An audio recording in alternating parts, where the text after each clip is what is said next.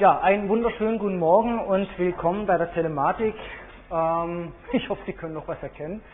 Äh, wir werden sämtliche Probleme, Fragen, sonstige Sachen alles lösen, also keine Bange. Ja, Telematik, erstmal so ein paar organisatorische äh, Takte, wie wir es organisieren, wie wir das alles machen und auch so ein bisschen, um was es überhaupt geht.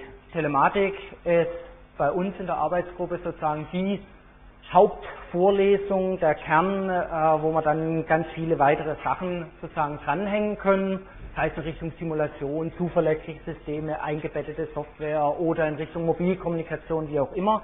Da werde ich also noch einige Takte dazu sagen.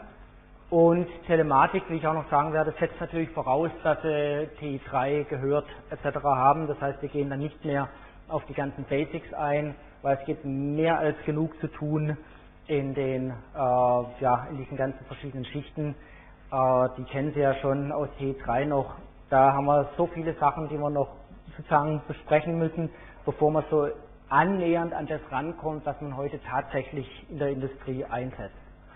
Okay, also bevor wir ins ganze Inhaltliche gehen, erstmal, was soll das alles und dann werden wir auch alle Fragen klären.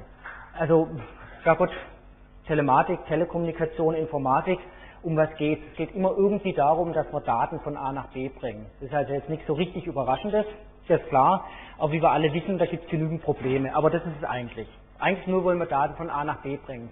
Die Datenbänkler machen eigentlich das Gleiche, nur über die Zeit. Sie bringen die Daten von A nach B, nur dass sie sich im Zeitpunkt unterscheiden. Das heißt, sie speichern die Daten und wollen natürlich wieder darauf zugreifen. Und wir übertragen sie einfach über den Raum, die Daten, und wollen auch wieder darauf zugreifen und hoffen, dass wir das noch finden, was wir mal reingesteckt haben.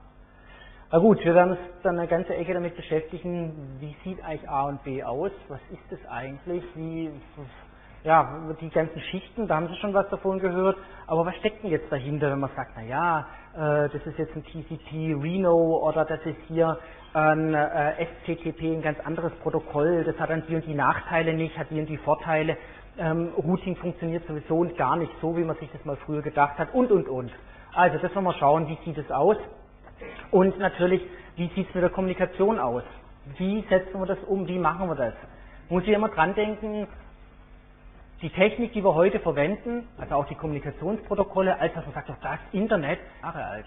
Das ist 40 Jahre, das heißt jetzt nicht besonders neu, hip, jung, wie auch immer, wenn man auch immer denkt, wow, das sind jetzt alles die sozialen Netze und so, ist ja alles ganz neu. Aber die grundlegende Technik ist 40 Jahre alt. Das sind Forschungsprogramme der späten 60er, Anfang der 70er Jahre, bei denen die meisten dieser Sachen dann einfach gemacht wurden. Also wie, wie passt man das an die heutige Zeit an? Ja, und dann natürlich wäre das Ganze komplett langweilig, wenn es nicht irgendwelche Störungen gäbe. Oder boshafte Störungen, also irgendwelche Angriffe. Ich meine, dann könnte man eigentlich schon beinahe wieder gehen, weil dann wäre das recht langweilig. Dann könnte man sehr simple Kommunikationsprotokolle entwerfen, könnte sagen, okay, alles tut, fertig. Dummerweise ist es halt nicht so. Wir haben angefangen von irgendwelchen Big-Fehlerraten, wir haben irgendwelche Protokollfehler, wir haben irgendwelche Implementierungsfehler, irgendwelche Software-Stacks, die doch nicht das machen, was sie machen sollen, bis hin zu aktiven Angriffen. Ja, warum funktioniert eigentlich eine Denial-Service-Attacke? Warum, warum kann man Rechner kapern, dann die Kommunikation ausnutzen? Warum reagieren die so? Naja, ein Grund ist, Beispielsweise, weil Kommunikationsprotokolle damals in den 70er Jahren gar nicht so gebaut wurden, dass sie diese Angriffe überhaupt mit bedacht haben. Ja, damals waren es vier, fünf, sechs Rechner, das, waren, das meiste waren Unis, äh, da hat man nicht den anderen einfach mal angegriffen. Heute sieht es natürlich anders aus, weil im Prinzip das Internet eine riesen Wirtschaftskraft ist. Und sobald Geld dahinter steckt, wachsen Begehrlichkeiten, klar, es interessant in der Richtung.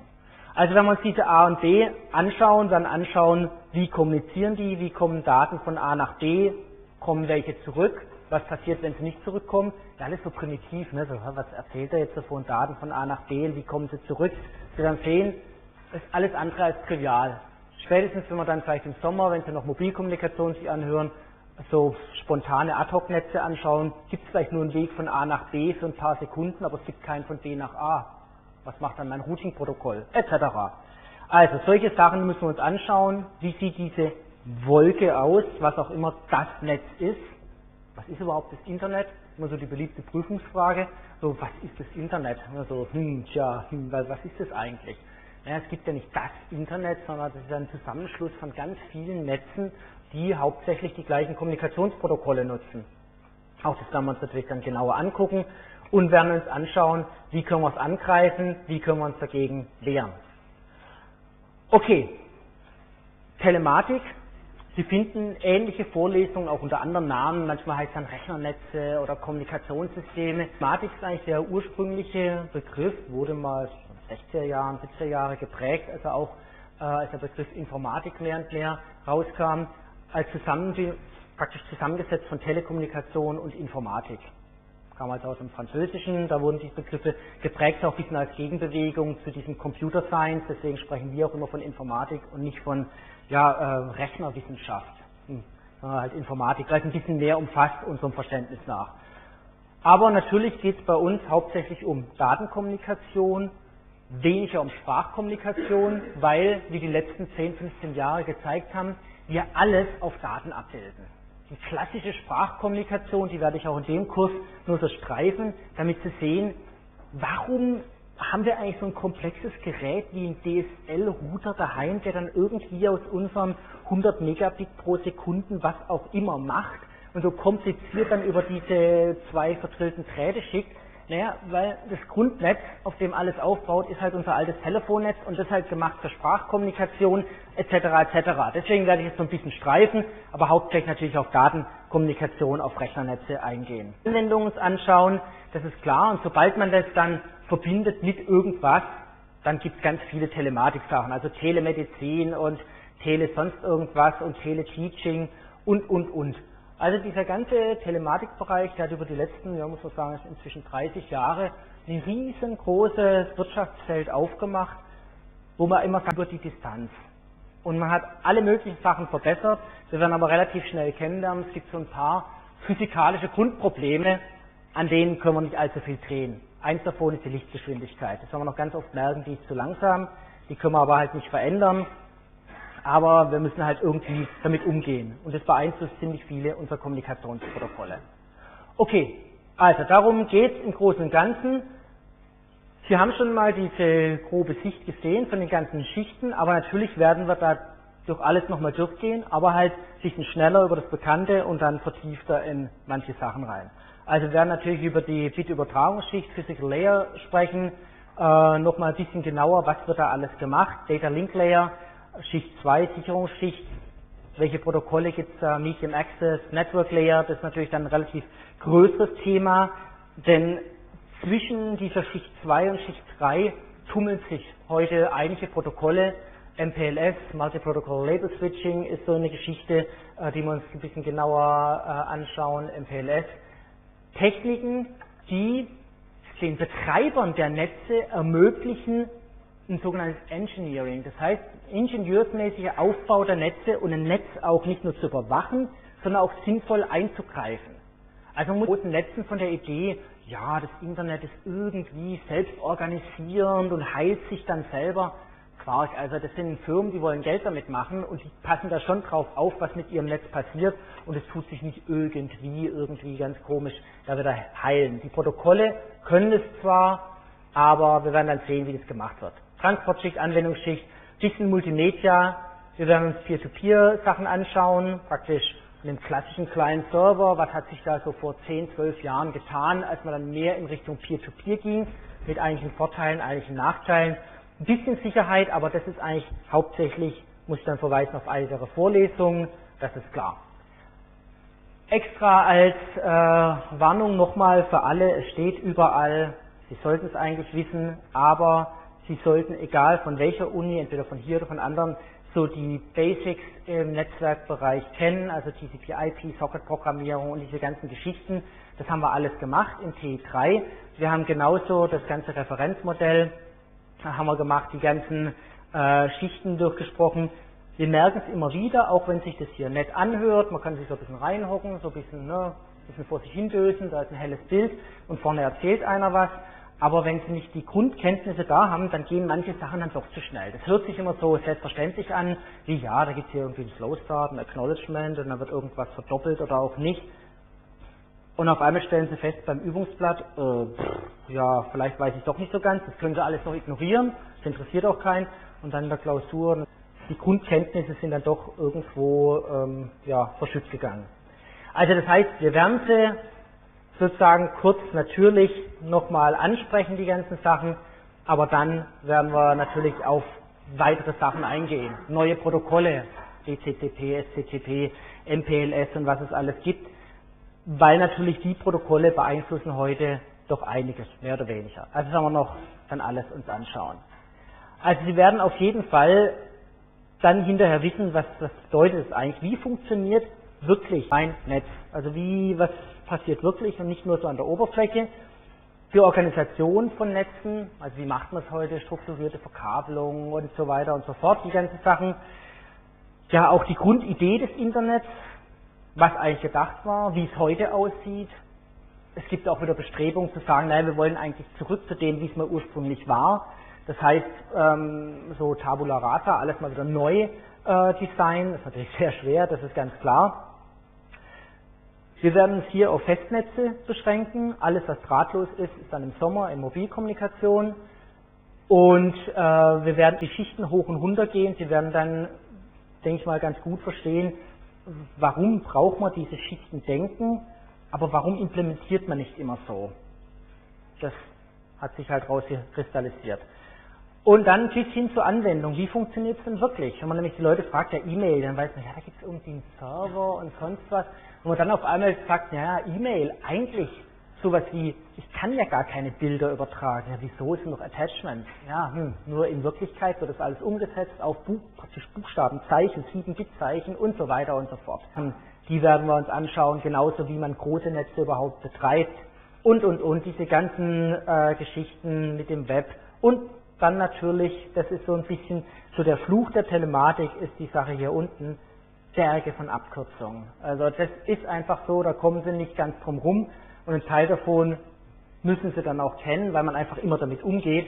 Äh, das meiste kann man natürlich nachschauen, das ist schon klar, aber so die typischen gängigen Dinge, die werden wir uns dann anschauen. Was bedeutet es, was steht dahinter, was versteht man darunter? Also nicht nur einfach die Abkürzung runterbeten, sondern was bedeutet Abkürzung runterbeten, das kann man nachschauen. Das ist jetzt nicht so äh, das Wichtige. Na gut, also da gibt es eine ganze Menge. Ich weiß nicht, wie viele hundert Abkürzungen im Telematikbereich.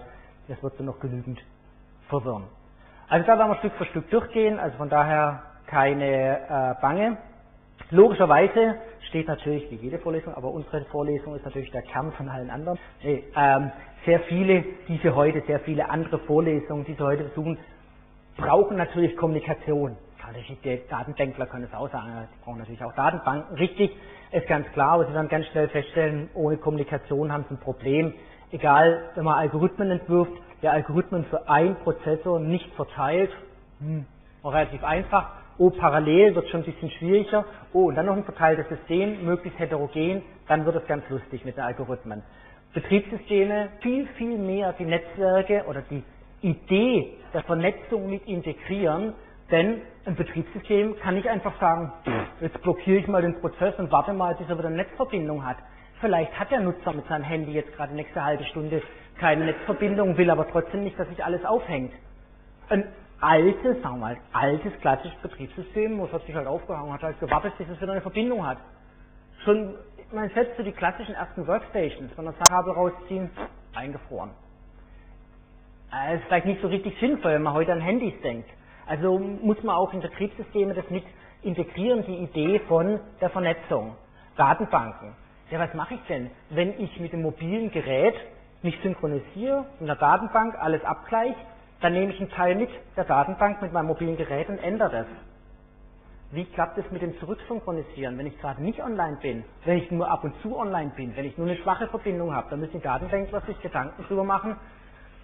Gibt es teilweise Lösungen, aber wenn halt zwei Leute was ändern, hm, dann habe ich Konflikt. Also, muss man sich eins überlegen. Softwareentwicklung, ganz klar.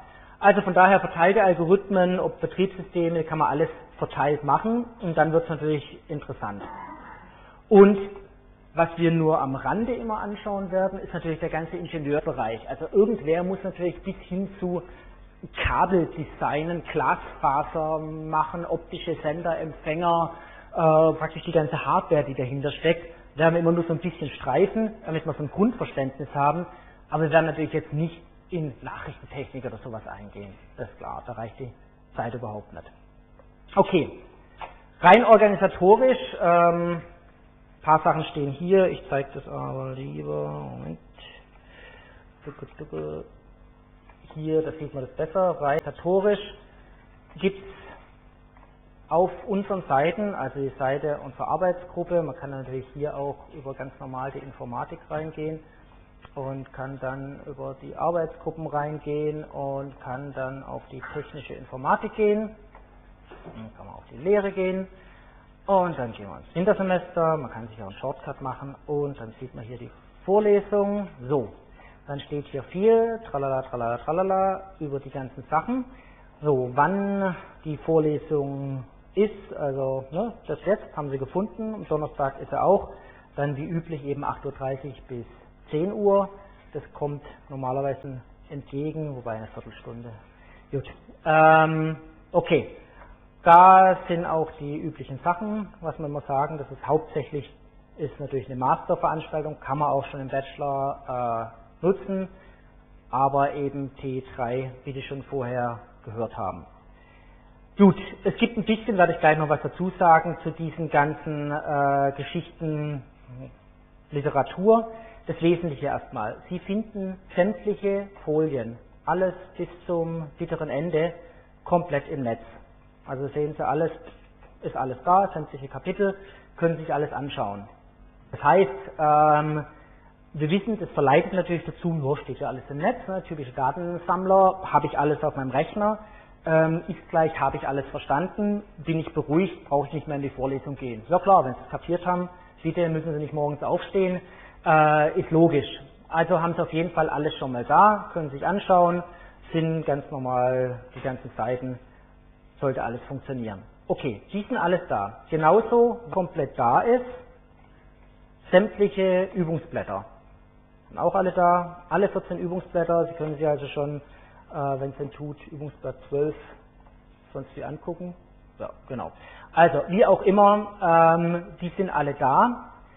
Jetzt fragt man sich, warum schreibt er dann überhaupt irgendwelche Termine hin äh, von Übungsblättern? Naja, es ist eine gewisse Art Strukturierungshilfe, dass man sich sagt, okay, zu den Terminen sollte ich mir dieses Thema oder diesen Bereich anschauen. Es gibt hier wie ganz allgemein bei den Masterkursen niemand, der ihre Übungsblätter oder das, was sie machen, korrigieren kann. Dafür haben wir einfach schlichtweg keine Tutoren. Wir haben auch dankenswerterweise, weil da können Sie sich jetzt in Richtung rotes Budget immer weiter runtergekürzt wird, auch keinerlei Tutoren für irgendwelche Übungsgruppen. Das heißt, im Endeffekt, Sie sind für sich verantwortlich, sind volljährig, sind an der Uni. Von daher ist ja nicht mehr hier irgendwie eine Grundschule. Das heißt, selber verantwortlich, dass Sie in den Takt der Vorlesung mitgehen. Sie werden es nicht schaffen, wenn Sie eine Woche vorher sich das anschauen, außer Sie arbeiten eher auf dem Bereich. Aber die Erfahrung zeigt, äh, die Panik eine Woche vor der Klausur können Sie komplett. Also, das heißt, Sie haben sämtliche Folien, haben praktisch alles da. Ähm, Sie haben auch die sämtliche anderen Sachen, also dumm, dumm, dumm. Genau. Ähm, Klausur ist immer noch so eine Sache. Also Klausur, als ich nachgeschaut habe im Klausurplan, waren zu diesen Tagen noch keine anderen Klausuren eingetragen. Ich habe jetzt nicht nochmal nachgeschaut, ob andere Kollegen vielleicht auch was eingetragen haben, aber zumindest war hier nichts irgendwie eingetragen. Ich habe jetzt vorhin gehört, dass es eine Überlappung gibt, aber als ich es eingetragen habe, waren die Tage noch leer. Müsste man also dann mit den Kollegen oder Kolleginnen dann sprechen, warum sie was eingetragen haben, obwohl schon eine Klausur drin stand. Gut, äh, ist so, werden wir klären. Aber wir haben es jetzt bewusst so gemacht, dass wir das relativ stressfrei am letzten Vorlesungstermin einfach machen. Relativ stressfrei, weil wir wissen immer, dann auch die erste Woche ist genauso, da ist doch aber schon mein und das und Praktikum und wie auch immer. Schauen wir mal, den Rest klären wir. Okay, wie funktioniert es jetzt ansonsten? Sie haben hier drin die ganzen, ne, die ganzen ähm, Übungsblätter. Wir haben auch logischerweise und da werden dann sämtliche Informationen reingestellt, äh, die Möglichkeit, diese ganze Diskutiererei und Lösungen und was auch immer. Ich weiß nicht, wie der Rechner angebunden ist, aber Wir werden dann in weiteren Kapiteln dazu kommen, warum das manchmal ewig dauert. Wahrscheinlich ist es halt einfach. Okay, dieses übliche Tralala Single Sign-On Hopsasa und dann gibt es irgendwo, sehen Sie dann die Kurse, zu denen Sie registriert sind und da gibt es eben auch Telematik und bei der Telematikübung, da kommen dann so Sachen rein wie die Lösung, Erklärung zu den Aufgaben und so weiter und das werde ich dann Stück für Stück im Laufe vom äh, Kurs dann reinstellen, einfach nach und nach. Darüber gibt es dann auch die entsprechenden Informationen, weil da haben wir alle E-Mail-Adressen, von denen Sie sich entsprechend registriert haben. Die sind ja automatisch übernommen worden. Und von daher müsste das also soweit klappen. Sie haben ja die Mail vor ein Weichen bekommen, wie Sie sich anmelden müssen und diese ganzen Geschichten. Also das ist nichts irgendwie anderes im Vergleich zu anderen Kursen. Okay, also da drin wird es dann eben Telematikübung geben, etc. Gut, also da ist bis jetzt noch nicht, aber es wird Stück für Stück dann reinkommen. Gut, also von daher sind eigentlich alle Unterlagen da, alle Sachen da und wie gesagt, ähm, Erläuterung, Lösung wird es dann Stück für Stück dann entsprechend geben. Gibt es natürlich zum Teil auch bei den Vorlesungen, die vor einem Jahr, vor zwei Jahren etc. liefen, aber da gab es dann, vor zwei Jahren gab es noch richtig Tutorien, alles drum und dran. Äh, deswegen ist da nicht alles im Netz, so wie ich es jetzt Stück für Stück reinstellen werde. Gut. Gut, zu dem komme ich gleich noch. Also von daher. Ansonsten, wenn irgendwelche Fragen, Dienstags 14 bis 15 Uhr erwischen Sie mich auch im Büro und ansonsten äh, werden wir es so machen, dass wir dann Fragen genereller Natur, also nicht über Ihr persönliches Studium oder sonst was, aber genereller Natur dann einfach mit reinstellen und dann sehen es eben alle. Da können Sie Fragen reinstellen und können es entweder sich selber beantworten, ich beantworte es und und und. Das werden wir also sehen, weil nach dem ersten Übungsblatt, wenn ich dann ein paar Lösungen reinstelle, Sie noch Fragen dazu haben, wird sich dann einfach Stück für Stück entwickeln und dann schauen wir mal, welche Fragen noch offen bleiben. Ansonsten können Sie auch jederzeit während der Vorlesung fragen. Da haben wir normalerweise lieber ein bisschen mehr Zeit für Fragen und Antworten, als dass man alles äh, durchhechelt und dann hinterher sich sagt, so, pff, ja, jetzt hätte ich eigentlich noch ein paar Fragen gehabt. Das können wir also genauso machen. So, ansonsten werde ich schauen, äh, dass es soweit geht, auch die Vorlesung, soweit halt machbar ist, entsprechend dokumentieren. Äh, das ist einfach zum Runterladen ist ein bisschen, bisschen Daten. Wir haben es bei Mobilkommunikation gemacht, nehmen wir so pro Vorlesung so um die 100 Megabyte als MP4, was habe ich als MP4 abgelegt. So dass Sie das also auch nochmal anschauen können. Ja, auch alles, was ich hier rummal und so weiter und so fort. Okay, sind rein organisatorisch irgendwelche Fragen? Ja? Ja.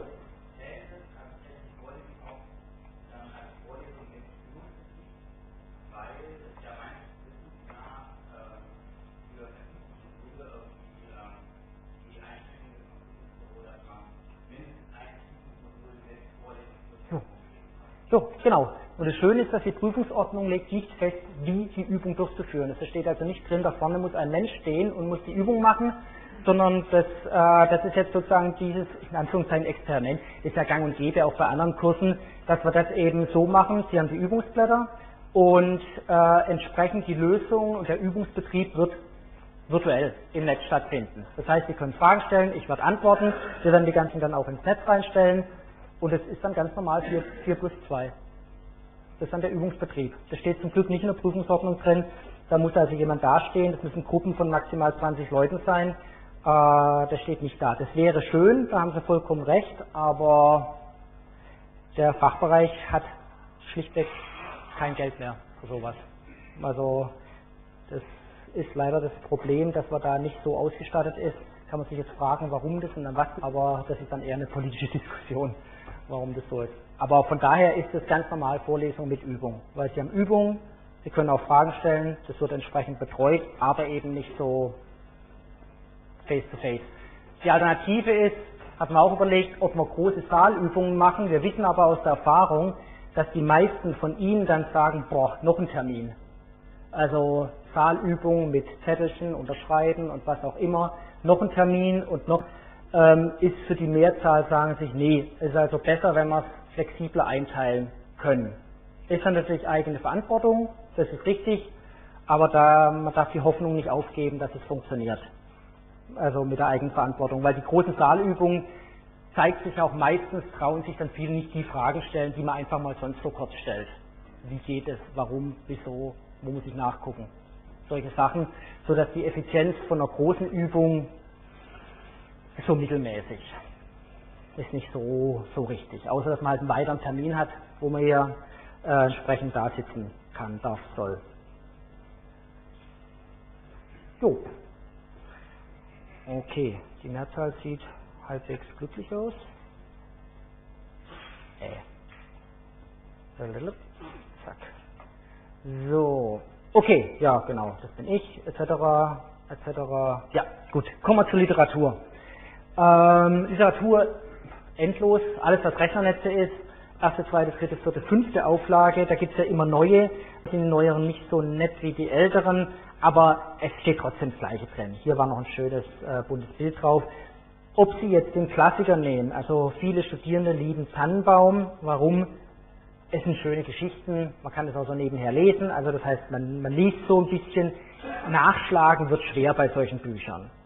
Und insbesondere, ähm, das reicht nicht. Also das sind die ganzen neueren Konzepte, sind da eigentlich nicht so sagen wir, technisch aufbereitet, dass man die strukturiert wiedergeben kann.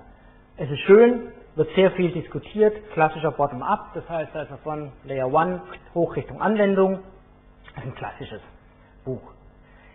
Inzwischen auch klassisch, nur Top-Down, also das heißt von der Anwendung in Richtung der Technik ist das Corrose Ross Buch, da gibt es verschiedene äh, auch verschiedene Versionen davon, fünfte Auflage äh, inzwischen.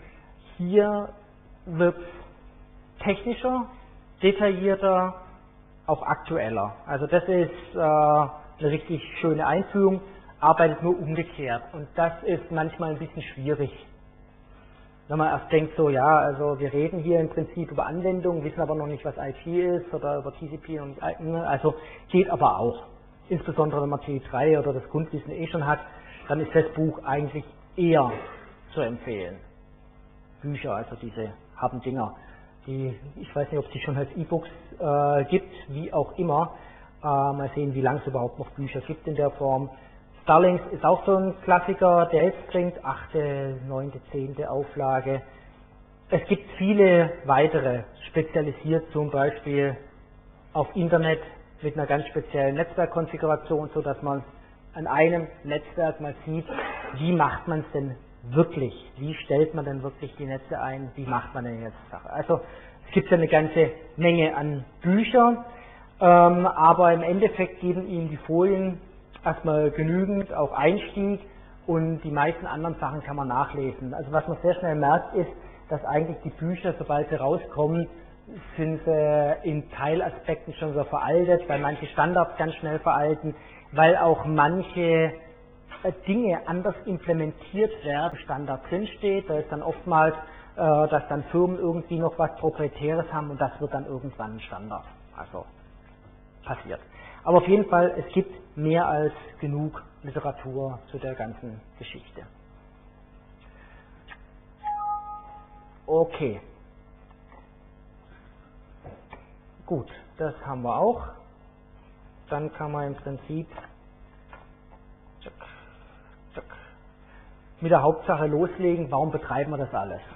Warum, wo ist da eigentlich überhaupt das Problem? Kann man denken, ja, ich meine, kommunizieren doch Milliarden von Menschen, es tut doch irgendwie. Was man oftmals nicht sieht, an manchen Stellen ist es das Eis sehr, sehr dünn, dass das Ding überhaupt tut.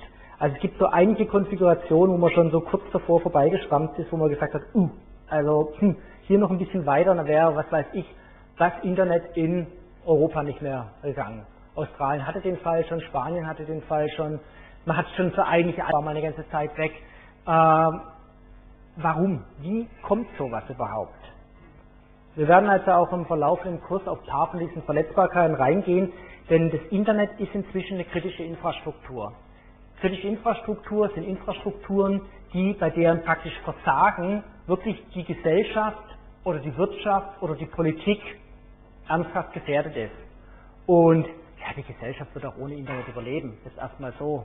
So schlimm ist es jetzt auch nicht, wenn man mal nicht sofort in Facebook reinschaut und nicht von Google überwacht wird. Aber ähm, sagen wir so, wenn dann die Wirtschaft nicht funktioniert, also eine Börse sagt, also wenn ich mal eine Stunde weg bin, dann kostet es, geht es gleich in die Millionen rein. Oder wenn durch irgendwelche Angriffe Börsenkurse manipuliert werden, dann haben sie auf einmal reale Arbeitslose, reale Obdachlose irgendwo. Und dann haben sie irgendwann sehr schnell ein echtes Problem. Und die Fälle haben wir ja schon, wenn wir auch im Laufe äh, der Zeit mal drauf eingehen. Das heißt, heute ist es so kritisch, dass er, haben Sie ja sicher auch den Medien entnommen, gestern, vorgestern der amerikanische Verteidigungsminister gesagt hat, was ganz klar ist, sie behalten sich einen Erstschlag vor, wenn jemand diese Infrastruktur angreift. Und der Erstschlag umfasst jegliche andere militärische Mittel. Das heißt, inzwischen ist die Struktur so wichtig, auch für den Staat, für sein Funktionieren, dass militärisches Eingreifen sozusagen als gerechtfertigt angesehen wird. Wieder ohne politische Diskussion. Ich sage nur, es ist inzwischen so wichtig geworden. So wichtig, dass auch Deutschland eigene praktisch Abwehr- und Angriffstruppen hat beim Militär, um die Infrastruktur zu verteidigen. Gut, also muss wohl einiges dahinter stecken. Wir werden jetzt noch ein paar Sachen eingehen. Damals ähm, ne, also war das sicherlich nicht so lebenswichtig. Wobei ich es auch gelernt habe, die erste, in Anführungszeichen, Hacker-Attacke auf Kommunikation war 1903, glaube ich, als Marconi was per Funk übertragen wollte, hat jemand anderes sozusagen das schon gestört und ist eingedrungen, in Anführungszeichen, in sein Funknetz. Mehr dazu im Sommer. Also werden wir mal ein bisschen anschauen, was ist das eigentlich, warum machen wir das überhaupt, welche Beispiele nutzen wir hier für den Kurs. Also, die Geschichte. Wir wären heute äh, ja, nicht so weit, hätte nicht irgendwann mal einer Batterien überhaupt erfunden.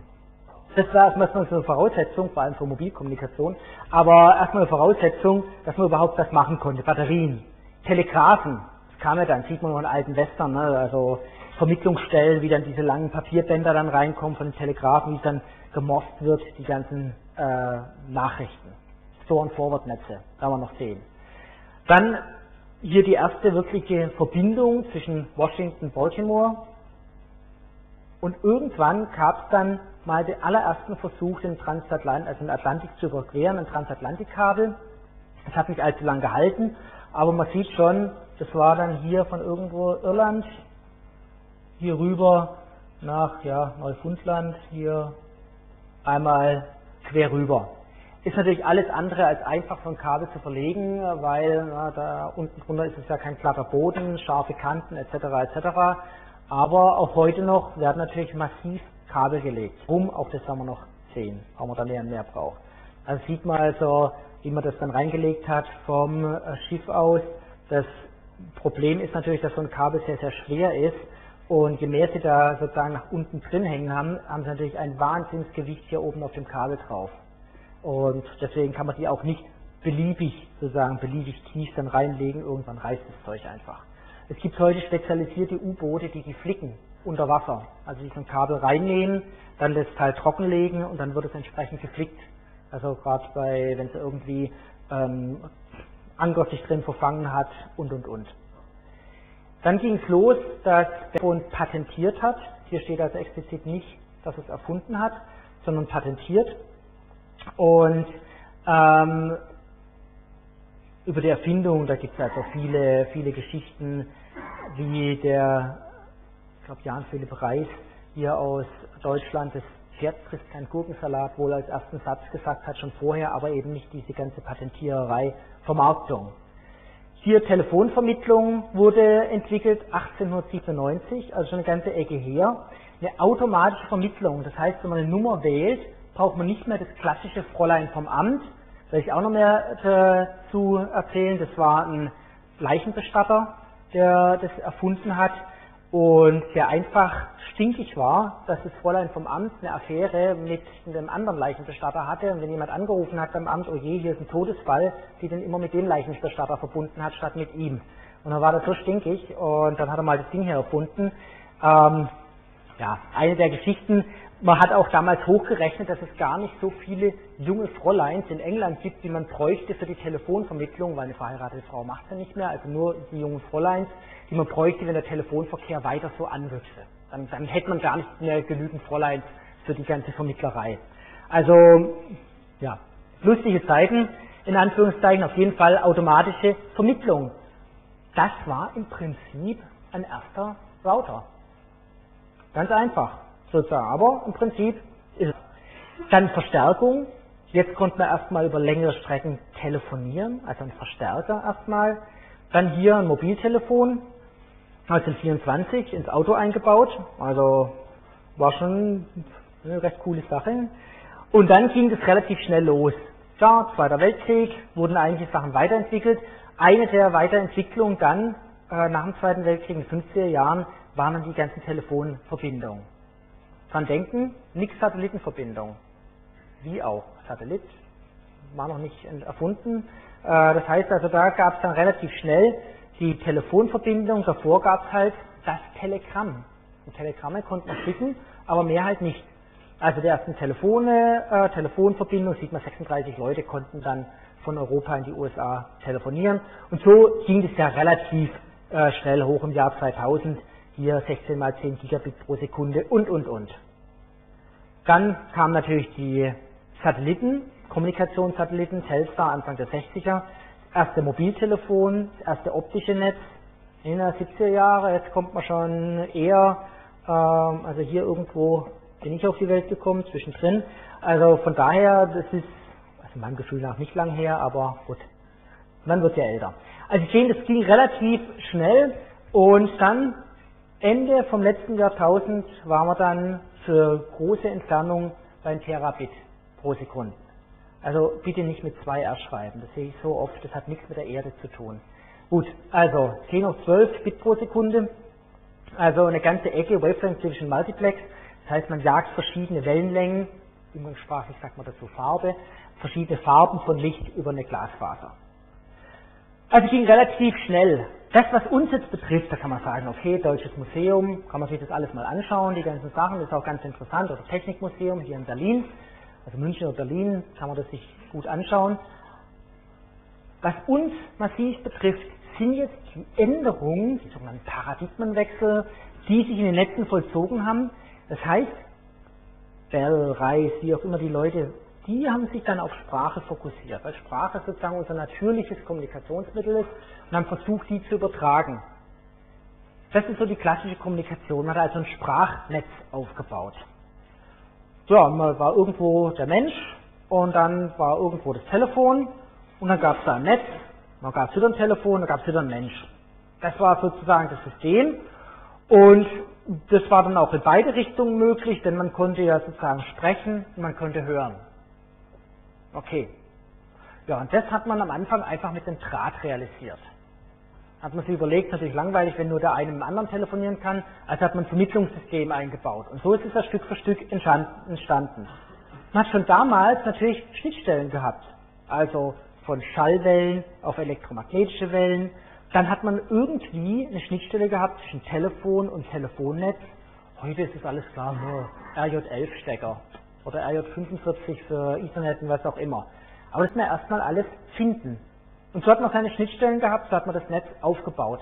Und dieser prinzipielle Aufbau beeinflusst natürlich auch heute noch, wie sind unsere Netze aufgebaut. Die beruhen ja sehr stark auf diesen klassischen Netzen. Wir haben also ein technisches System zwischen die Menschen eingeführt.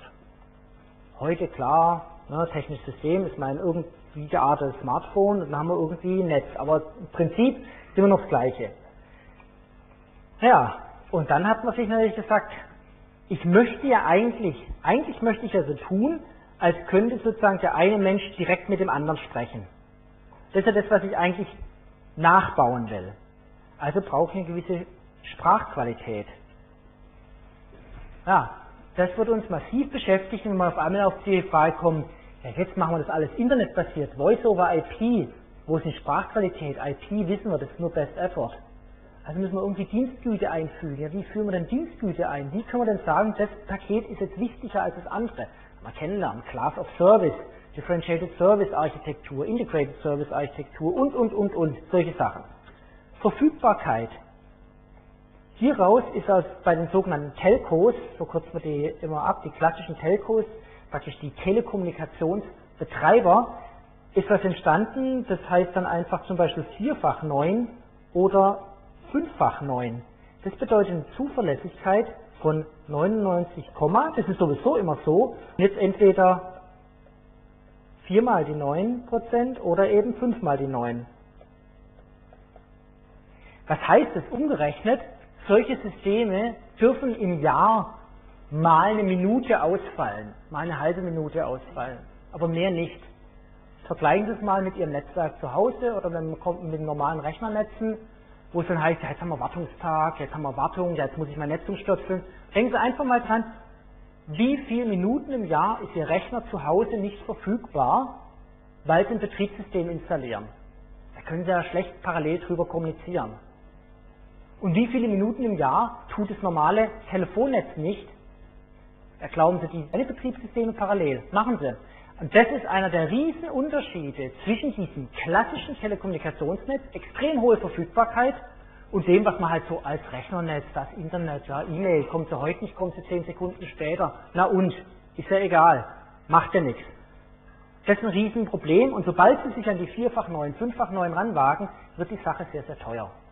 Betriebskonzepte, von Überwachung, Schichtdienste und so weiter und so fort. Wird natürlich viel teurer, ist ja klar. Skalierbarkeit. Naja, wenn Sie daheim ein Netz aufbauen, was haben Sie vielleicht 20 Geräte oder sowas in der WG, wie auch immer, vielleicht 30 Geräte. Ja, hm, normales Mobilfunknetz haben wir heute mit den allen Festnetzen zusammen 6 Milliarden im Mobilfunk, dann noch Geräte, alles, sagen wir mal so 9 Milliarden Geräte, 10 Milliarden Geräte, also auf jeden Fall im Milliardenbereich Geräte, nicht unbedingt Menschen, Geräte. Kosten, wissen wir, bitte alles Flatrate. Wobei, Randbemerkung, über Flatrate der Durchschnittsnutzer mehr zahlt, als wenn man nach Minute oder Byte abrechnen würde. Aber das ist halt, psychologisch ist der Flatrate schöner. Macht ja nichts. Tja, so viel von der, von der Idee her. Leider sieht es in einigen Ländern so aus. Jetzt nicht, weil die Leute zu blöd sind, das irgendwie anders zu machen. Das wissen die Leute vom Prinzip her schon. Aber man braucht nicht mal das Extrembeispiel. Reisen Sie einfach äh, in die USA. Da werden die Telefonleitungen Freiland ne, von Haus zu Haus verlegt. Ja, ist deutlich billiger. Ist klar. Stromleitung über der Erde oder unter der Erde ist ein Faktor 10. Telefonleitung genau, ist ja viel teurer unter der Erde. Wir sind es so gewohnt, weil wir relativ viel Geld haben, legt man alles schön in die Erde, ist alles schöner, schön gemacht, aber wenn Sie das anschauen, auch so wird kommuniziert. Auch so ne, gibt es irgendwo Vermittlungsstellen, wo halt dann entsprechend, ähm, ja, wie weit es noch tut, nicht tut, mit Zettelchen dran geschrieben, zu wem der Anschluss gehört.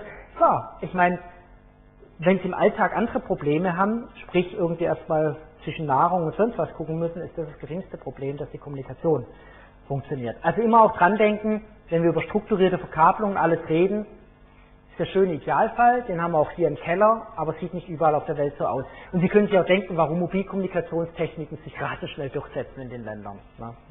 Funkwellen gibt zwar auch Wellensalat, aber den sehen Sie nicht. Viel schöner.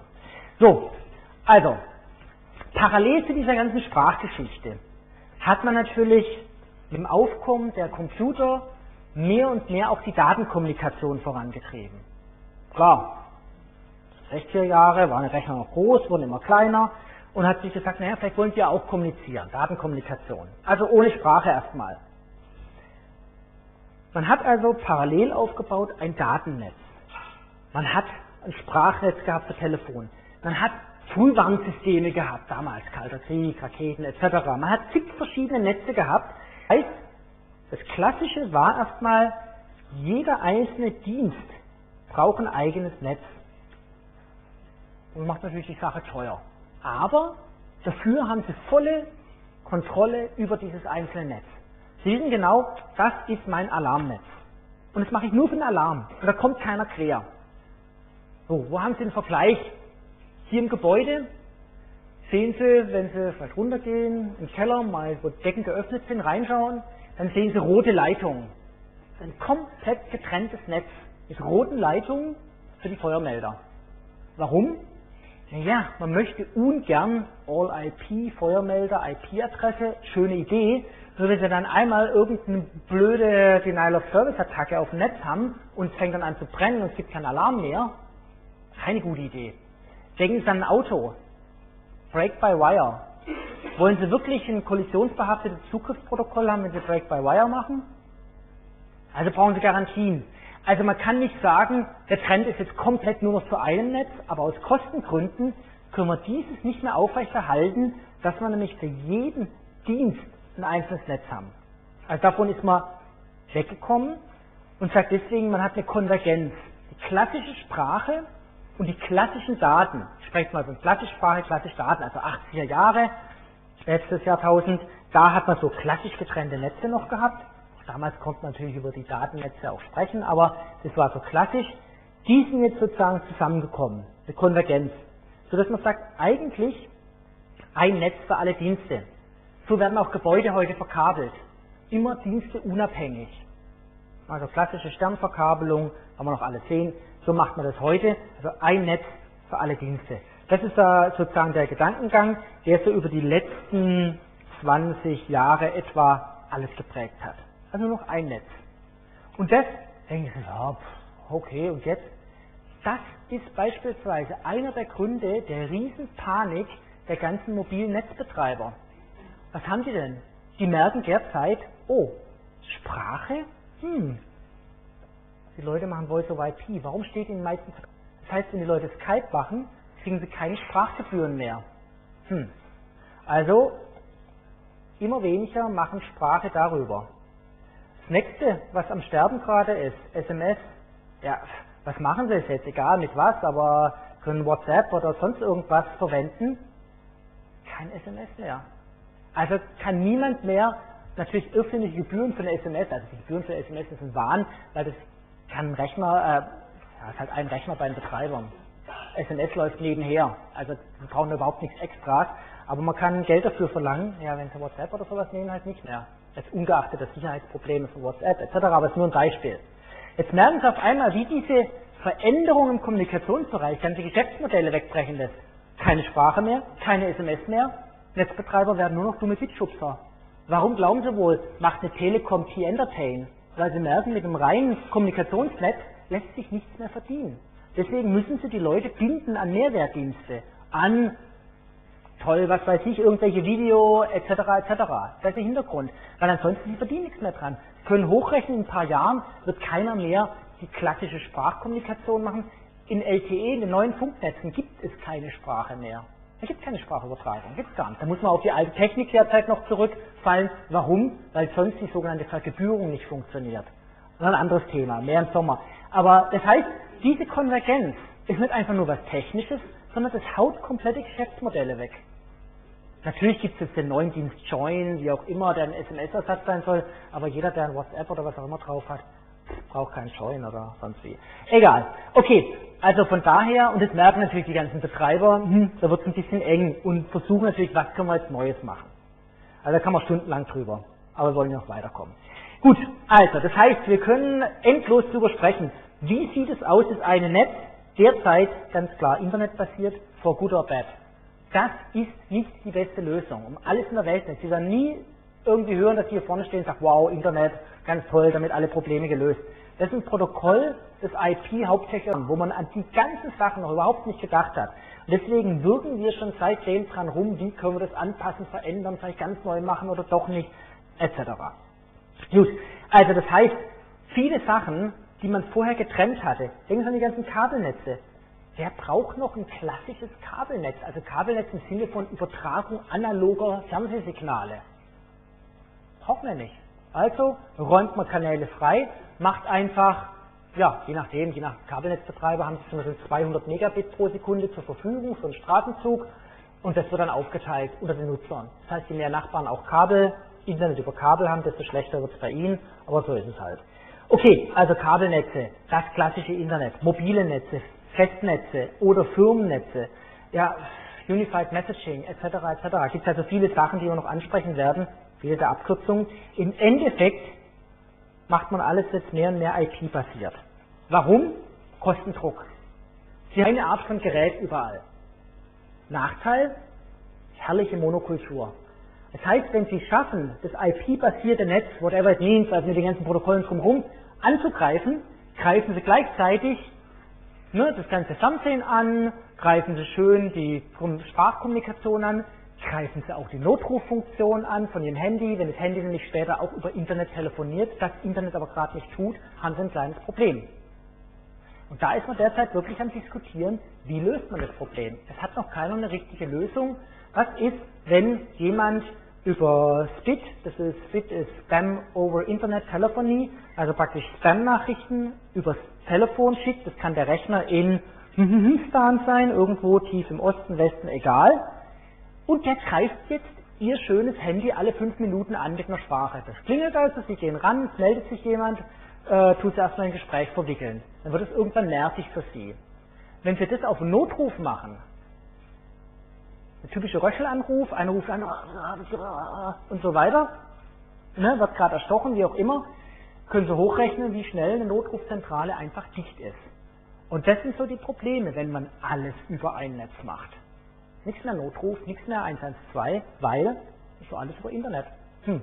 Also da macht man sich derzeit Gedanken, wie kann man das machen? Wie kann man einerseits praktisch diesen Kostendruck, den kann man nicht standhalten, also wie kann man das irgendwie umsetzen, dass man günstig wird, aber gleichzeitig solche Sondernutzungen sozusagen noch ermöglicht, dass nicht hinterher heißt, ja, leider, jemand hat übers Internet telefoniert und hat den Notruf nicht abgesetzt und hat es halt nicht überlebt. Und wenn das das erste Mal in der Presse drin ist, dann viel Spaß.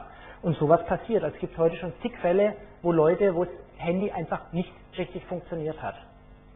Also, ja, also da ist man noch am diskutieren. Also da sehen Sie, es wird nur einfach so dahingesagt, naja, es konvergieren irgendwie die Netze. Da verbirgt sich dann geschäftsmäßig viel dahinter, bis hin zu ja, kritische Infrastruktur. Was passiert alles? Also über viele dieser Abkürzungen werden wir sprechen.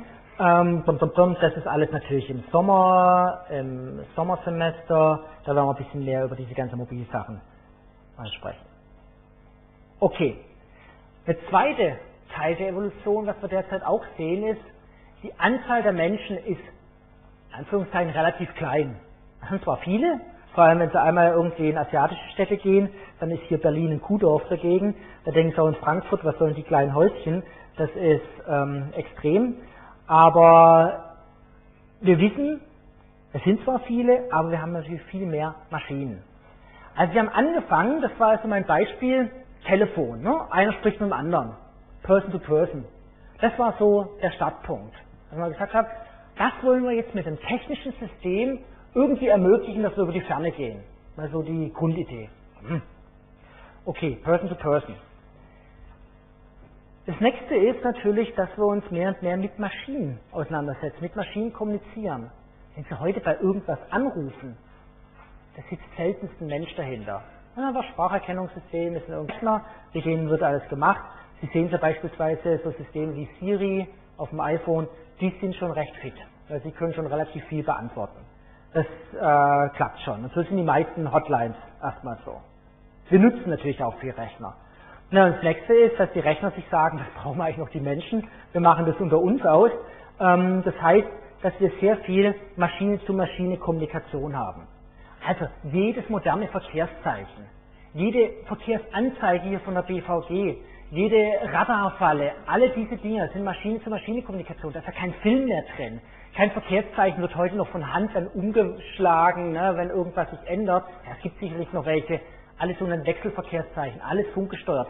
Jede, was weiß ich, Cola-Verkaufsautomat meldet ja automatisch seinen Stand an die Logistikzentrale, wo natürlich dann ein Rechner sagt, wie belade ich wann welchen Rechner, plan die Tour für den Rechner, so dass er nur die Verkaufsautomaten anfährt, wo auch entsprechend der Stand so weit gesunken ist unter einen Schwellwert, dass ich auch wieder was nachfüllen muss. Und, und, und. Es wird ja automatisch optimiert. Da ist ja keiner, der da nachschaut, na, wie viele Flaschen Cola, Coke Light, Coke Zero sind noch drin, sondern es wird automatisch gemacht bei den moderneren Geräten. Also von daher, und das ist alles Maschine zu Maschine. Dann haben Sie natürlich aber bis hin zu, Sie können heute schon Lampenfassungen kaufen, die eine IP-Adresse haben, die Sie dann einfach direkt ansprechen können. Es gibt Lichtschalter mit Webserver, habe ich selber, also das ist kein Problem. Sie können also direkt auf Ihren Lichtschalter gehen. Sie können alles ja heute ansprechen über einen Webserver. Also deswegen brauchen Sie keine getrennten Leitungen mehr oder sonstige Sachen, sondern der Webserver, das ist heute ein Chip, das alles drin ist, alles fertig. Also und dann können Sie natürlich können Sie dann Gebäude automatisieren, können Sie einfach sagen, die Birne an, die Birne aus oder können vom Handy aus schauen, ähm, welche Lichter sind da eben noch an. Also von daher, klar, kann man also viel machen. Okay, also Network of Computers im Endeffekt, autonome Kommunikation, das ist jetzt also äh, noch nicht im Sinne von Terminator, das übernimmt irgendwo die Welt. Grundgütiger, also da müssen wir noch so oft von Hand eingreifen. Ähm, ja, das haben wir noch ein Weilchen davon weg. Also das heißt, wir sind auch weg davon, dass wir Zahlen, Text, Bilder übermitteln, sondern das sind natürlich jetzt irgendwelche technischen Angaben, technische Sachen. Natürlich im Endeffekt soll das sinnvoll sein, sinnvoll für die Menschen. Das hat ja vorgestern gesehen, Berlin eine Firma jetzt gemacht, also die Implantat, das permanent sozusagen Daten über das Herz nach außen funkt, damit der Arzt weiß, wie geht es der Person, man trägt nichts mit sich rum, sondern hat es einfach implantiert, einfach. Also hat es implantiert und weiß dann mehr oder weniger genau, wie geht es dem Herz. Das spricht natürlich sozusagen die Daten, das, das Gerät, spricht mit einem anderen Gerät und es kann automatisch Alarm ausgelöst werden, wenn irgendwas nicht stimmt, der Rhythmus nicht stimmt, etc. Solche Sachen nur auch in Forschungsprojekten. Bei uns geht es vielmehr dann in die Richtung Internet of Things. Das heißt, nicht mehr Rechner sprechen mit Rechnern, sondern Rechner sind so klein, dass sie in Dingen drin verschwinden. Also Lampenfassung ist noch was relativ Sichtbares, aber es gibt schon, ach vor zehn Jahren war das schon ein Forschungsprojekt, Teppiche, ganz normaler Teppichboden, der entsprechend reagiert. Also das heißt, wenn jemand sagt, ach ich möchte zum Herrn Meier, der Teppichboden erkennt, der ha, sucht, das ist der, und leuchtet dann entsprechend mit Pfeilen auf, ich muss dann nur den Pfeil nachlaufen und Teppich zugeführt. Solche Sachen. Wo kann man das gebrauchen? Notfallsituationen. Notfallsituationen auf einem Schiff. Haben Sie vielleicht Teppichboden, aber wenn Sie einmal auf einem großen Schiff waren, viel Spaß, bis Sie sich zurechtfinden. In Notfallsituationen kann Teppichboden also Sie rausleiten. Mit Pfeilen in die richtige Richtung. Und fest installierte Schilder helfen nicht immer, denn vielleicht ist genau da hinten durch Feuer was blockiert und es ist diesmal besser darum zu gehen, auch wenn der Weg länger ist, bis zu dem Notausgang, weil der andere blockiert ist. Also es gibt sehr, sehr viele Ideen. Es kann auch der Teppich im Staubsauger sprechen und sagen, hey Staubsauger, saug mal nicht so stark, ich bin empfindlich. Gibt's alles. Es gibt schon seit längerem Wäschestücke, die der Waschmaschine sagen, wie sie behandelt werden sollen. Sodass die Waschmaschine auch rausfindet, wenn das falsche Wäschestück drin ist. Ähm, es gibt Wäschestücke, es war ein Projekt von der HTW, glaube ich, Wäschestücke oder Kleidungsstücke, die einem sagen, wir passen nicht zusammen. Nee, bitte nicht bitte nicht pink mit orange, wobei das derzeit ist in, also wahrscheinlich müssen Sie dann immer downloaden, was gerade in ist. Aber solche Sachen kann man machen. Äh, Motto, geht immer. Okay, also, es gibt sehr viele Anwendungen im Medizinprojekt, da machen wir schon eine ganze Ecke äh, Sachen, also im Bereich Reha-Maßnahmen überwachen wir Bewegung von Patienten, dass sie also, wenn sie selber trainieren, der Arzt trainiert es einmal richtig, und danach kann ich es daheim machen. Wenn ich dann aber was Falsches mache, sagt mir das Gerät automatisch, nicht machen, bitte so machen ne? und hilft mir sozusagen. Klar, logisch. Also ähm, Entertainment-Bereich, also wer einmal, wann kam das raus, vor drei Jahren äh, mit einer Kinect Xbox gespielt hat, äh, das ist schon was anderes, ne, was die Dinge inzwischen können. Inzwischen sogar Gesten erkennen, mit allem drum und dran ist also ich weiß noch, dass meine kleine Tochter, die ist komplett ausgeflippt, als auf einmal der Rechner reagiert hat, als man so einfach nur winken konnten, wischen konnte, so, so einen Ball mit der Hand schlagen. Das ist natürlich ähm, ganz nett. Ja, seriöse Anwendung, Flottenmanagement, etc. etc. Also da haben wir äh, ziemlich viele Sachen. Ganze Car-to-Car-Kommunikation, lange in der Forschung, hm, noch nicht richtig im Einsatz. Was aber viel gemacht wird, ist, alle TomTom-Geräte können beispielsweise an Vodafone Standort Verkehrssituation melden und so hat TomTom immer eine sehr, sehr gute Übersicht über die echte Verkehrssituation im Vergleich zu dem, was vielleicht ein Google oder ein Apple oder sowas in ihren Karten hat. Die sind nicht so genau, sondern die wissen wirklich, was ist jetzt auf der Straße los, einzeln allein aus der Dichte der Mobilfunkteilnehmer. Das reicht ja vollkommen. Also das ganze Toll Collector oder sowas ist ein kompletter Humbug, weil eigentlich hat heute jeder irgend dabei Flottenmanagementsystem und ich weiß, wo welche Autos rumfahren. Die Mobilnetzbetreiber wissen ja ganz genau, wann sie wo sind. Also von daher kann man sowas natürlich auch nehmen, um Verkehrsflüsse zu regeln. Notfallsituation, klar. Ähm, es ist jetzt verpflichtend in einigen Ländern schon diese Automatismus, Airbag geht los, Notruf wird abgesetzt oder umgekehrt auch verpflichtend, dass in Katastrophensituationen Warnungen über Ihr Handy automatisch angezeigt werden. Da in Deutschland sind wir da gerade dabei bei den ganzen Gesetzesvorlagen etc. Solche Sachen werden entsprechend kommen. Also typisch in Berlin ist ein Bombenfund. Das haben wir ja jeden zweiten Monat ist da irgendwas. Was wir selber machen ist, ja, wir haben schon relativ früh angefangen mit diesem ganzen System, wo irgendwas gescannt wurde, wo man dann äh, Informationen rüberziehen konnte. Das war schon Ende der 90er. So hat es also angefangen. Industriesteuersysteme, die wir also mit Webserver komplett gesteuert haben vom Handy aus. Das waren so die Anfänge Anfang der 2000 bis hin zu vor zwei, drei Jahren haben wir eine ganze Kolonie von Schwarzschnabel-Sturmtauchern überwacht. Die haben also alle äh, hier kleine RFID-Text dran gehabt und wir haben die Bruthöhlen komplett aus, mit nicht nur Feuchtigkeitssensoren, mit einer Waage, wo sie drüber laufen mussten, mit RFID-Lesern, mit allem drum und dran und so kann man halt sehr genau das Verhalten äh, feststellen. Wir haben den GPS rein äh, mitgegeben, so dass man die Flugrouten mit feststellen konnte. Als die ganze Feststellerei machen die Biologen, wir haben nur die Technik äh, gemacht auf Coma Island. Die ganze Technik war hier in den Abwasserrohren dann drin. Also da sieht man, auch das ist Kommunikation. Also da haben wir da die ganze Lesspule gehabt von RFID-Leser. Ist ja nichts anderes als die Diebstahlsicherung in irgendwelchen Läden. Nur so Randnotiz, äh, die ganze Bücherdiebstahlsicherung, überlegen Sie einfach nur mal so, Hausaufgabe fürs Gehirn, was bedeutet das, dass Sie heute Android-Handys haben, die beliebig mit NFC solche Tags umprogrammieren können. Dann überlegen Sie mal, was zum Thema Diebstahlsicherung von Büchern, die auf RFID-Tags basiert, die umprogrammierbar sind. Ja, also da überlegen sich jetzt einige Bibliotheken, wie sie diesem Problem aus dem Weg gehen können. Okay, wir haben das dann getrieben bis hin zu, dass wir Tauben komplette GPS auf den Rücken drauf gepappt haben, also nicht wir, aber die Biologen drauf gemacht haben, mit sieben Gramm, das geht wohl, und dann genau gewusst haben, wo sind die, was machen die, und dann Ad-Hoc-Netze aufgebaut haben zwischen den Tauben. Also die haben dann praktisch den Sensoren zwischen den Tauben kommuniziert und haben da einige Experimente gemacht. Also da sieht man das mal, wie sowas aussieht. Das sind also, wir dürfen die Tiere nicht anfassen, das machen Biologen. Äh, das ist also eine Anwendung. Wir haben eine ganz andere Anwendung für die Berliner Feuerwehr. Hatten wir mal auch ein Kommunikationsnetz. Sie stürmen rein in Gebäude. Hm, wo sind die Leute? Lokalisierung in Gebäuden, das ist eine echte Challenge. Also viel Spaß. Äh, wenn Sie mich hier mal wirklich sozusagen trennt, Sie nichts mehr sehen, hangelt man sich am Schlauch entlang, ja, man weiß aber nicht genau, wo die Leute sind. Man weiß nicht genau, wie geht's denen. Da haben wir also im Sinne von Body-Erhung einiges gemacht und sieht man auch hier also so ein komplettes Netz praktisch aufgespannt und die Kommunikation hat alles funktioniert, Lokalisierung, da arbeiten jetzt noch ein paar Doktoranden dran, dass man das genauer hinbekommt, also auf wenige Zentimeter genau weiß, wo befinden sich die einzelnen Leute im dreidimensionalen Raum, wenn ich keinerlei irgendwie, ja, ich habe ja nichts, das Gebäude ist ja nicht vorbereitet, ich weiß ja nicht genau, wo sind die. Also, auch das sind entsprechend Projekte und Sie sehen ja, Berliner Feuerwehr ist einiges los, 300.000 äh, Einsätze im Jahr, das wird dann schon einiges.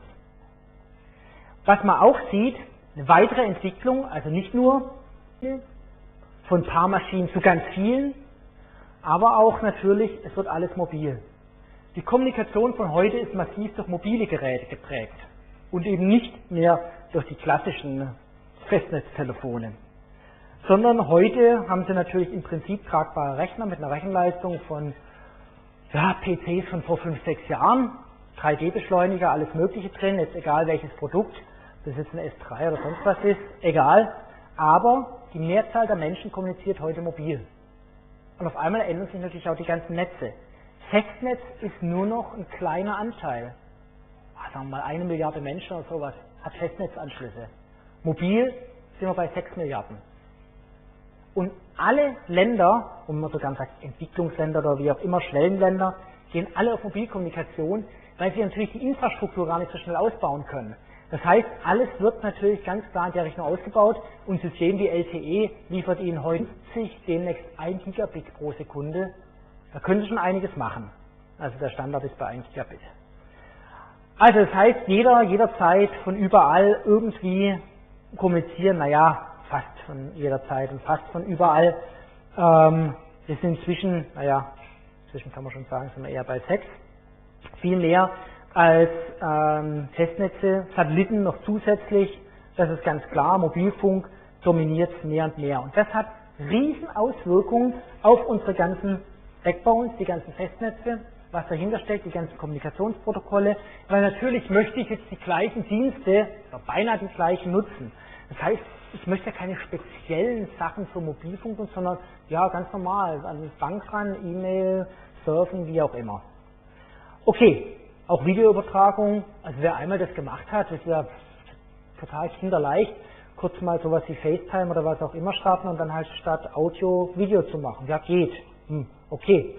Also, eine ganze Ecke äh, mit riesen Wachstumsraten, also auch sehr große Märkte. Was man auch immer haben will, man möchte natürlich fast überall, also always best connected, so gut wie es halt geht, irgendwie kommunizieren.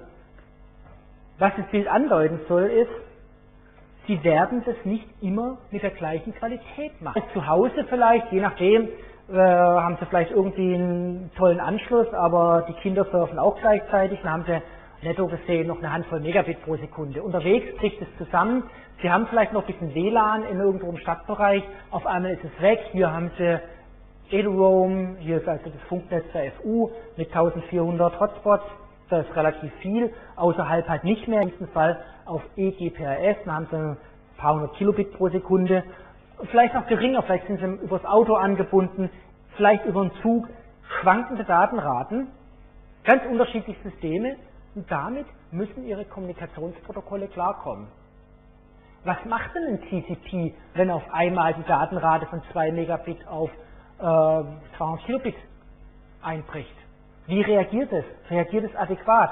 Was machen wir dann, wenn wir mal gar keine Verbindung haben? Stürzt dann alles ab oder bleibt es hängen oder was passiert dann eigentlich? Also damit müssen wir irgendwie umgehen.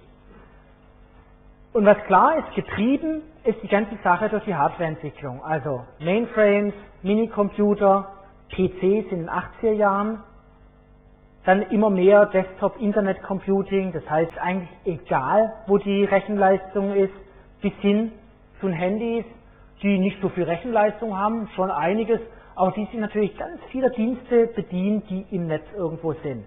Das ist also eine relativ rasante Entwicklung, dadurch, dass man natürlich jetzt mehr und mehr integrieren kann. Hatte ich Ihnen ja in T2, das wir hier gehört haben, erklärt, wie viele Milliarden Transistoren man inzwischen da reinbekommt. Also mehr und mehr praktisch integriert, mehr und mehr Geräte sind im Umlauf, mehr und mehr Geräte pro Person, aber natürlich auch, wenn ich bei mir an Haushalt denke, ja, fängt schon an, ein Auto hat heute schon irgendwelche Kommunikationssysteme drin. Ja, okay, dann geht's los. Es gibt, wenn man will, alle möglichen Sachen, Haartrockner jetzt vielleicht noch nicht, aber Waschmaschinen habe ich schon gesehen. Ob man es braucht, ist immer eine andere Frage. Kühlschränke, solche Sachen, aber wie gesagt, Lampen, Gebäudesteuerung, ähm, Überwachungskameras und, und, und. Also, massiv viel und mehr und mehr Rechner, die eingebaut sind. Und man sieht ja, es wandelt sich auch die Bedienung. Das heißt, die Schnittstelle war früher ganz klar immer Text. Und manche sagen ja so, ne, echte Informatiker, pff, da ist schon VI, ist schon für Weicheier, sondern man kann das auch direkt alles, ne, ich spreche direkt, ach, Assembler ist auch schon, direkt Maschinensprache an den Pins von meinem Prozessor. Also man kann das ja immer weiter runtertreiben. Ja, heute, ähm, wenn Sie mal irgendwelchen Kindern ein iPad in die Hand geben oder ein sonstiges Tablet, dann fangen die an, wisch, wisch, wisch, zack, zack, also so, und schon können Sie es bedienen. Ja, für manche frustrierend, aber so ist es halt. Das heißt, wir sind auch weg von diesem Tastatur, Maus, ja auch noch, auch wenn ich sehe, wie meine Kleinen da mit ihren Fingern dann Sachen machen, und es geht auch, nur kann man dann auch irgendwas malen, machen, es funktioniert. Und natürlich auch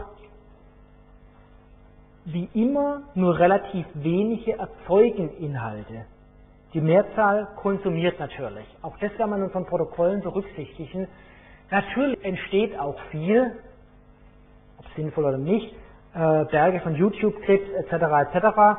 Aber die Mehrzahl konsumiert natürlich. Deswegen haben sie immer noch die Downlinks bei DSL sind natürlich immer viel fetter als äh, die Uplinks. Das ist klar. Außer sie haben jetzt daheim den großen Server stehen, dann brauchen sie halt was anderes. Also, da ändert sich einiges.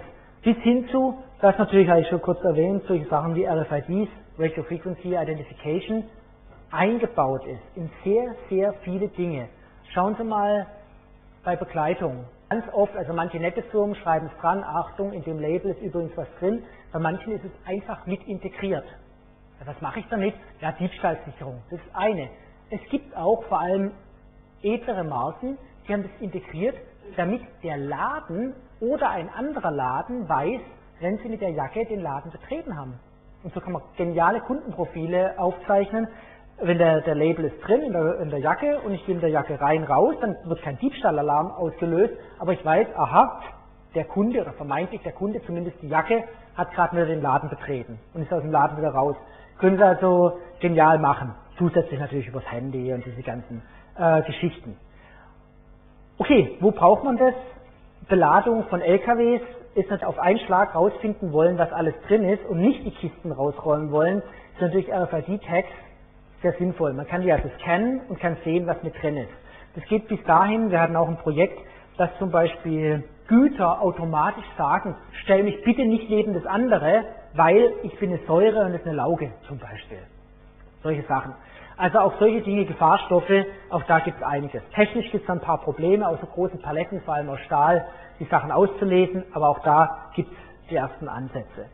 Als den Logistikbereich ist RFID überhaupt nicht mehr wegzudenken. Barcode ist eigentlich nur noch so, ja, ist halt drauf, kann man auch einfach auslesen, kann man auch einfach durchstreichen, ist was Sichtbares, aber das eigentliche, äh, das eigentliche ist ein RFID-Text, wenn man dazu keine optische Sichtverbindung mehr braucht. Also, diese ganze, äh, ganzen Geschichten mit diesen typischen Szenarien, Klammer davor, teilweise auch Horror-Szenarien, wo man sagt, ja, man hat also ein Assisted Life beim Shopping, ähm, ne, also so nach dem Motto, dass hier praktisch die einzelnen Güter wissen, was sie sind. Und auch melden, dass zum Beispiel hier einer rausgenommen wurde, dass man nachfüllen soll, aber auch wissen, was ich in dem Einkaufskorb drin habe. Es gibt ja so diese testweise, diese Märkte, wo sie einfach einen ganzen Einkaufskorb durchschieben durch die Kasse und fertig. Die werden automatisch gescannt. Es gibt auch die Variante, dass sie selber scannen und hinterher wird nur das Gewicht ermittelt und ach, alle möglichen solche Sachen. Kann man sich viel überlegen. Also, das heißt, solche Sachen wie Kreditkarte, das kann man ja heute schon machen. Mit der Kreditkarte über Nearfield Communication zahlen. Man kann es auch über das Handy machen. Okay, wem trauen Sie mehr? Trauen Sie am Handy? Trauen sich wirklich alle Android-Besitzer garantiert allen Apps, die es so gibt? Hm, hm, weiß man nicht. Also ich das sind einige tausend unterwegs, die nicht so nett sind. Bis hin zu netten Softwarebibliotheken, die den Kommunikationsbus ihres Handys auslesen, die Sprache wieder umsetzen in Daten und so versuchen, gesprochene Kreditkartennummern zu ermitteln und die dann an Server weitergeben, dass dann was Nettes damit gemacht wird. Also, das heißt, da wird noch endlos Diskussion stattfinden. Das ist alles bei weitem noch nicht gegessen. Also, da mal schauen, was da tatsächlich kommt. Und dann natürlich Marketing. Wie wird es vermarktet? Es gibt das klassische Beispiel zum Thema Privatheit und Sicherheit hat man im Silicon Valley getestet bei einem klassischen Burger-Restaurant. Hat man gesagt, hier kriegst du ein kostenloses T-Shirt, schreib einfach dein Username und Passwort hier drauf, wo du arbeitest und kriegst das T-Shirt. Die haben innerhalb von einem Tag tausende Passwörter gehabt. Aber das war also der Klassiker. Auch von Sicherheitsfirmen. Oh, T-Shirt, ich krieg ein T-Shirt. Ja, was habe ich heute? Heute nennt sich das Zeug halt und jetzt können sie einsetzen, was sie wollen äh, von Foursquare über ne, beliebt Facebook mit Ortung oder oder oder. Schöne bunte Welt, klar, nutzig, ist ja toll. Gleichzeitig werde ich natürlich genau geortet, man weiß, wo man ist, man gibt Informationen raus, man braucht es auch, damit es richtig funktioniert. Manche Sachen tun dann gar nicht, wenn man nicht das und das ermöglicht. Und muss man sich halt nur darüber im Klaren sein, was gibt man für was auf und wie es halt hier symbolisiert ist, wenn man halt ganz tolle Gadgets drumherum bekommt, dann kann man natürlich auch sehr, sehr viel machen. Und der ganze Trick von diesen ganzen Bezahlkarten, das wissen Sie ja, ist ja nicht, dass Sie einen Rabatt kriegen. Weil jeder Rabatt, wenn irgendwie Sonderverkauf ist, ist ja viel mehr, als was Sie je über Punkte sammeln können. Ist ja klar. Der Trick ist, nicht nur Ihre Adresse ist bekannt, Ihre Kaufgewohnheiten sind bekannt. Das ist doch das Interessante. Was kaufen Sie, wann, wo? Und so kann man praktisch ein viel besseres Profiling machen. Das ist die eigentliche Idee hinter diesen ganzen Kundentreue, Bonus, Firlefanzkarten, ist einfach, um zu wissen, was mögen sie. Gut. Und die Daten, die sind viel wert wiederum fürs Marketing. Also auch das gehört natürlich zur Kommunikation. Dann der ganze Fahrzeugbereich, da wird sich noch sehr Massen von mobilen Techniken. Und im Endeffekt geht es ums Geld. Muss man ganz nüchtern sehen, es ist ein Riesenbereich. Also Riesenbereich von Herstellern, äh, von irgendwelchen Hardware, Software, klassischen Herstellern, die wechseln dann auch, wenn Sie allein mal denken, solche Firmen, die von sozusagen Gummistiefelhersteller zum Weltunternehmen im Mobiltelefon wurden und dann jetzt vor kurzem am Rande des Abgrunds entlang gekratzt sind. Das geht ganz schnell. Es geht ruckzuck. Oder Firmen, die mal ganz groß waren, große Staatskonzerne, die es einfach gar nicht mehr gibt. Oder Firmen, die mal früher Handys verkauft haben, die heute eigentlich, naja, Siemens, womit haben sie groß Geld gemacht? Die haben also Kraftwerksbau, das war so viele Sachen. Oder Firmen, wenn sich die Leute über Monopole aufregen, die, sagen wir, 95% der Hardware im Internet Backbone beherrschen. Was passiert, wenn da ein Fehler im Betriebssystem drin ist, was schon vorgekommen ist? Also, wo es äh, eigentlich dann Fragen, Riesengeschäfte. Dann gibt es natürlich Diensteanbieter, viele Diensteanbieter, Diensteanbieter von klassischen Diensten, 800er Nummern, alles Mögliche.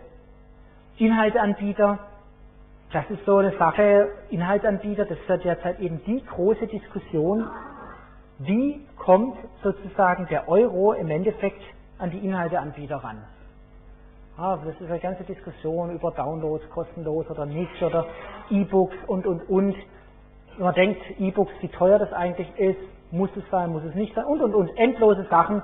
Klar, und der Benutzer, der zahlt natürlich für die ganze Geschichte. Auf die eine oder andere Weise werden sie garantiert dafür zahlen. Das ist logisch. Sonst funktioniert, funktionieren die Firmen nicht ganz. Okay.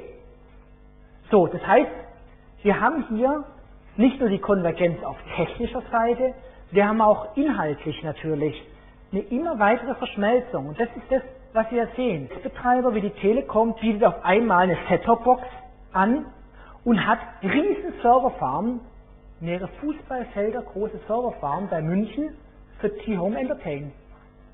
Das heißt, jedes Mal, wenn Sie zappen, muss ja die Serverfarm ganz schnell die Bilder nachliefern, damit Sie halt so ein schönes Zapping-Erlebnis haben, wenn Sie durch die Kanäle in Anführungszeichen gehen. Und, und, und.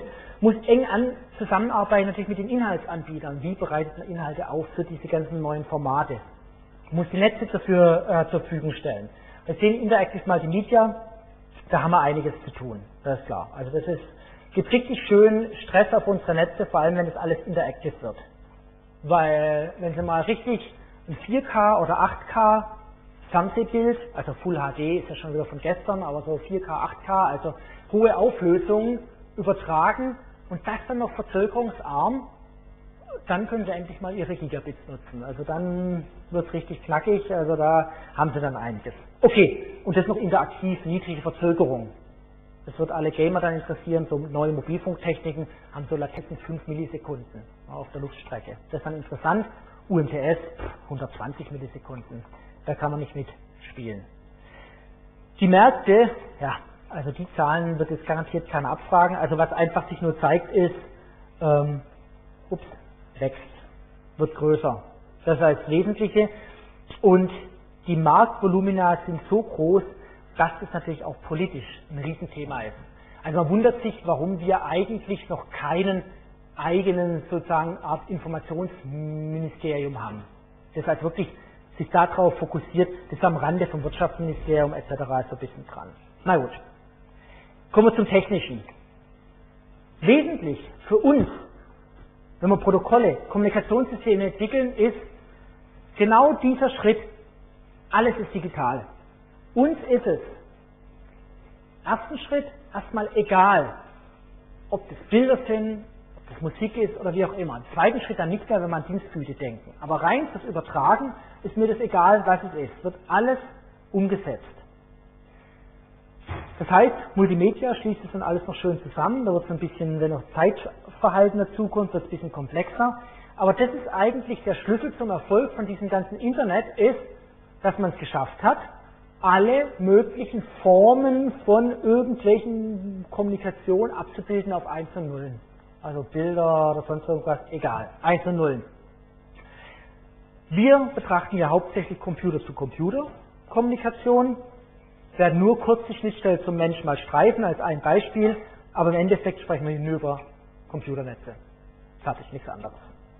Also im Endeffekt werden wir uns anschauen, wie sprechen Rechner mit Rechner, ob das jetzt ein Home Appliance sind oder ob das irgendwelche Multimedia-Geräte sind, ob die über Bussternen, sonst welche Topologien angebunden sind, ob das im Auto hat man teilweise Ringe sich aufgebaut, man hat teilweise Bussysteme, hier in Gebäuden hat man eher Sterntopologien, ist komplett egal. Bei Satelliten hat man Punkt-zu-Punkt-Verbindung, Punkt-zu-Mehrpunkt-Verbindung, alles Mögliche. Werden wir uns alles anschauen, müssen dann bei den Kommunikationsprotokollen gegeben, wenn man sich nämlich Medienzugriffsverfahren anschaut. Die werden garantiert bei Bussystemen anders aussehen als bei Sternsystemen. Drahtlosen sowieso nochmal anders. Also, das werden wir uns definitiv anschauen. Wir werden auch immer mal wieder in solche so ein äh, Bild aus den späten 90ern uns mal die Komplexität der ganzen Sachen anschauen. Da ist nochmal gegenübergestellt ein klassisches, sagen wir einfach mal klassisches Vermittlungssystem. Das war von Siemens ein ganz äh, erfolgreiches System. Ein klassisches digitales Vermittlungssystem. Hatte schon Mitte der 90er Jahre, Breitband ISDN, hatte so ein System schon mehr praktisch Programmcode drin, als man für diese ganzen Space Shuttle Missionen brauchte. Gut, ehrlich gesagt, die ersten Space Shuttles sind noch mit Ringkernspeichern geflogen und solche Sachen, aber trotzdem, das ist sehr komplex geworden.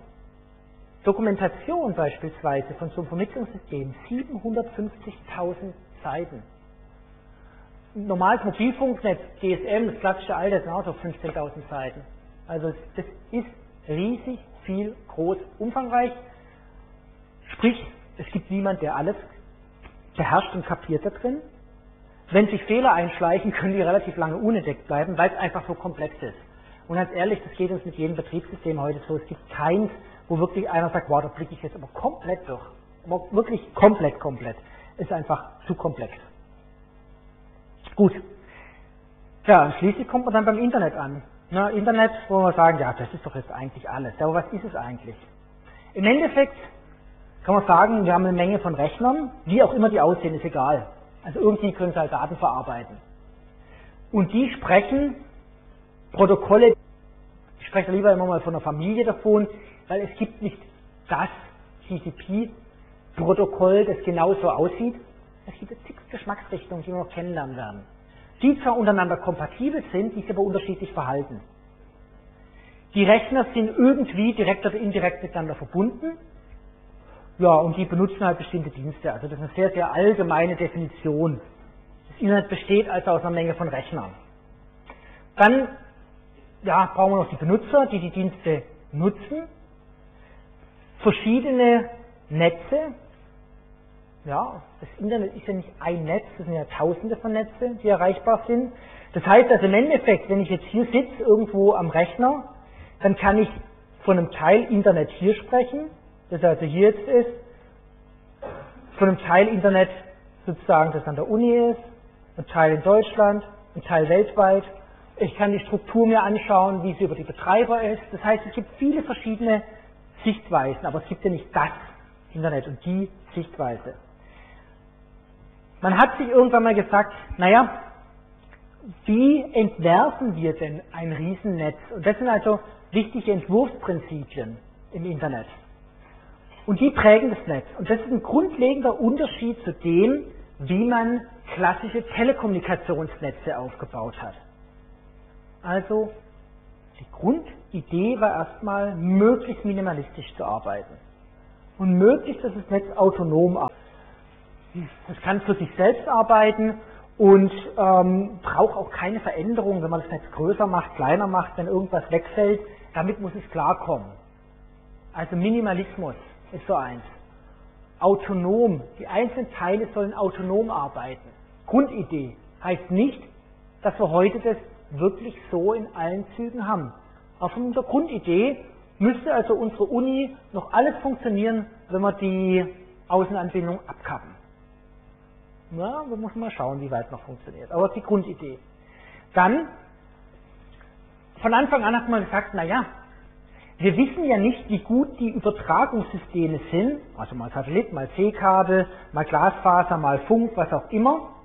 Deswegen Best Effort Modell. Wir versuchen es einfach so gut wie es irgendwie geht zu übertragen. Aber wir garantieren nichts. Also anders als das klassische Telefon. Wir garantieren gar nichts im Internet. Also kann sich auch keiner beschweren. Es tut mal nichts. Ja und? Habe ich eine Garantie? Nö. Steht irgendwo, das tut garantiert? Nö. Steht irgendwo eine E-Mail muss ankommen? Nö.